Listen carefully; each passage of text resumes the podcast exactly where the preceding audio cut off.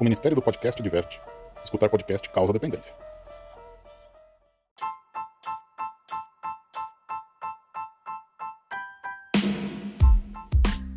E aí, pessoal, beleza? Começou mais um podcast Ufologia Ideias para você.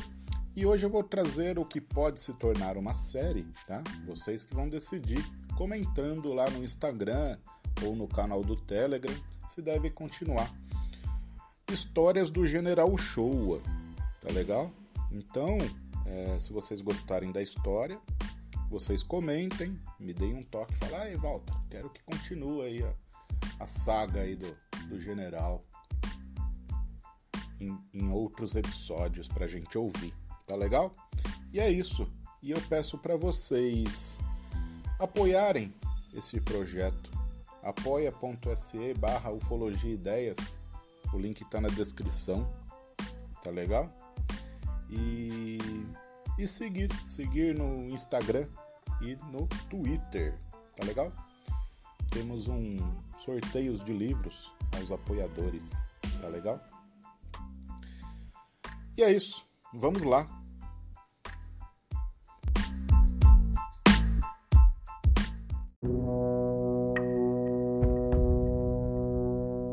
Bom, é tudo acontece em Alexânia. Não é verdade? Uh, o que, que aconteceu naquele 22 de julho de 1968? Né? Essa história vai ter sete protagonistas. Né? O general Uchoa, o senhor Wilson Plácio Guzmão, o dono da fazenda. Esse nome aqui é importante para o nosso para, para a nossa história. Né? Professor Carlos Radit, ele é da Aeronáutica, tá? Doutor Oswaldo França, juiz do Tribunal Regional Eleitoral de Brasília. Esse nome aqui também bastante importante para este caso. Senhor Edmar Lins, industrial e escritor.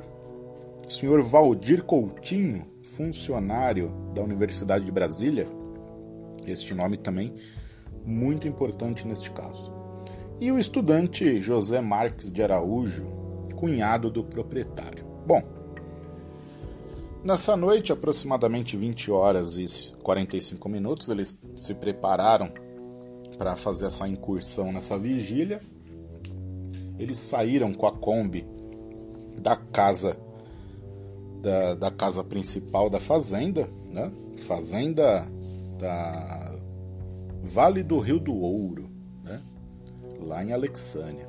Bom, eles pegaram a Kombi e se distanciaram da casa principal e chegaram lá no ponto onde eles gostavam de fazer as, as vigílias, as incursões é, ufológicas. Né? Chegando lá, o que, que acontece? Eles veem duas explosões próximo à casa principal onde eles estavam. Isso que é interessante dizer a mais ou menos 40, 50 metros de altura, cerca de 400 metros de distância de onde eles estavam. Eles saíram de um local onde teve uma experiência ufológica, né? Bom, mas ao mesmo momento, um pouco à direita, no morro à direita, eles começaram a ver uma massa, uma massa, um, uma massa plásmica, né? uma, uma massa, uma, uma espécie de névoa, uma luz bem iluminada, ah, de cor branca, né?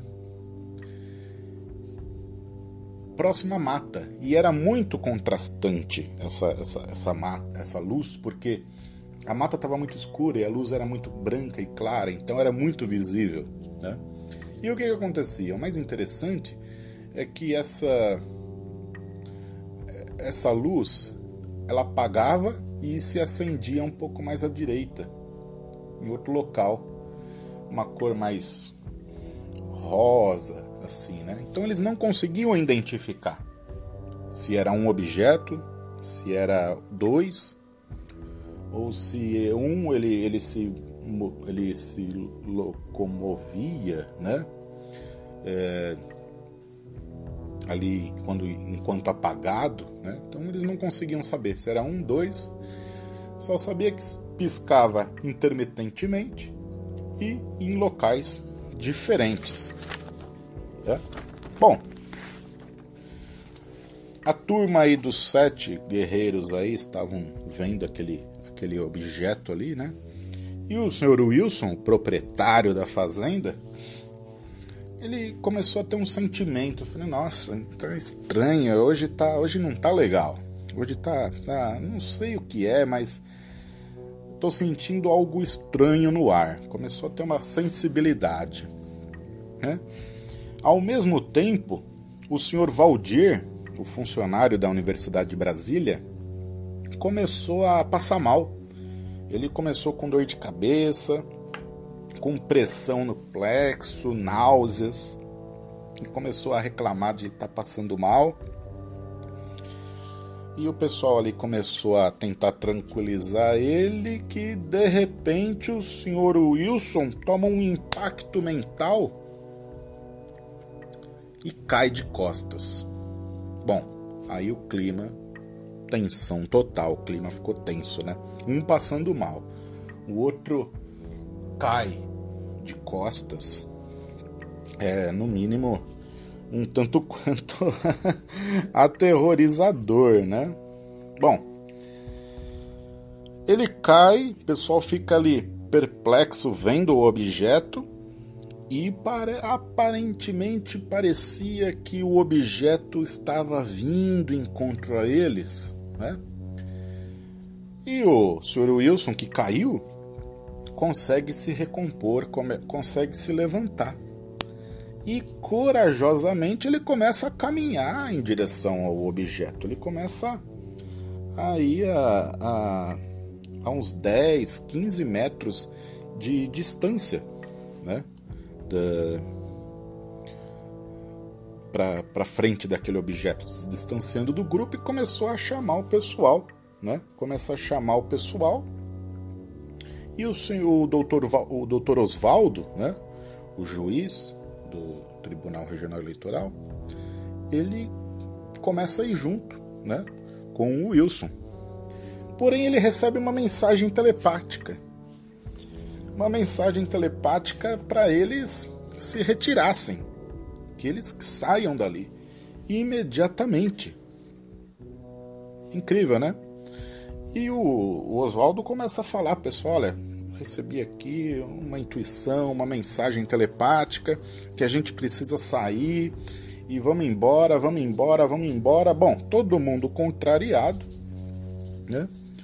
O Moacir Uchoa, o general Uchoa, ele abre a porta da Kombi, continua olhando lá para o objeto, continua olhando para o objeto e o pessoal entrando na Kombi até que o objeto desaparece e surge uma espécie de uma estrelinha ali no horizonte. E a Kombi começa a voltar para a casa principal. Voltando no caminho de volta à casa principal, o Sr. Wilson, proprietário da fazenda, ele pega uma lanterna e começa a piscar para esse objeto. E não deu nada, não deu, não deu em nada. Né? Chegando na casa principal, o Valdir e o Osvaldo eles começam a caminhar até onde foi mais ou menos o, a explosão dos dois objetos que eu comentei no início, né? E o senhor Wilson manda voltar fala: Não, volta, volta, volta, todo mundo volta para casa.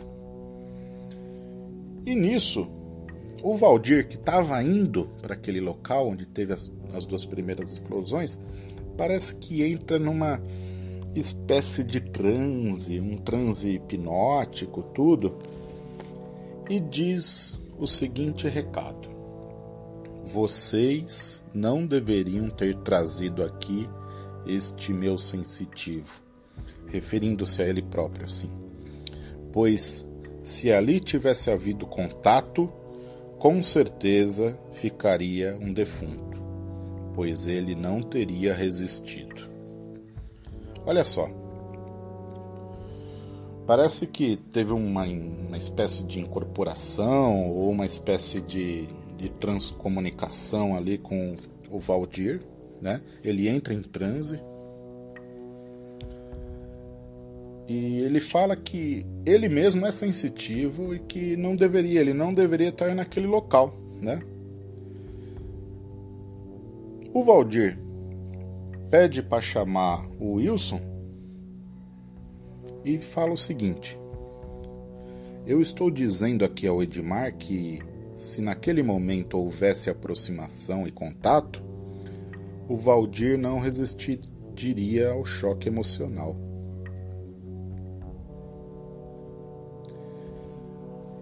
E continua ali aquela conversa e tudo mais, e aquela noite se acaba ali, eles cada um vão para sua casa, sem mais nenhum grande avistamento né, de algum objeto.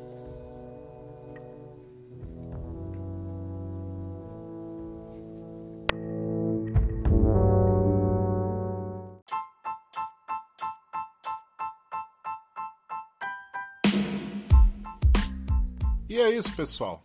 Gostaram da história do de uma das histórias do General Showa? Quer que continue?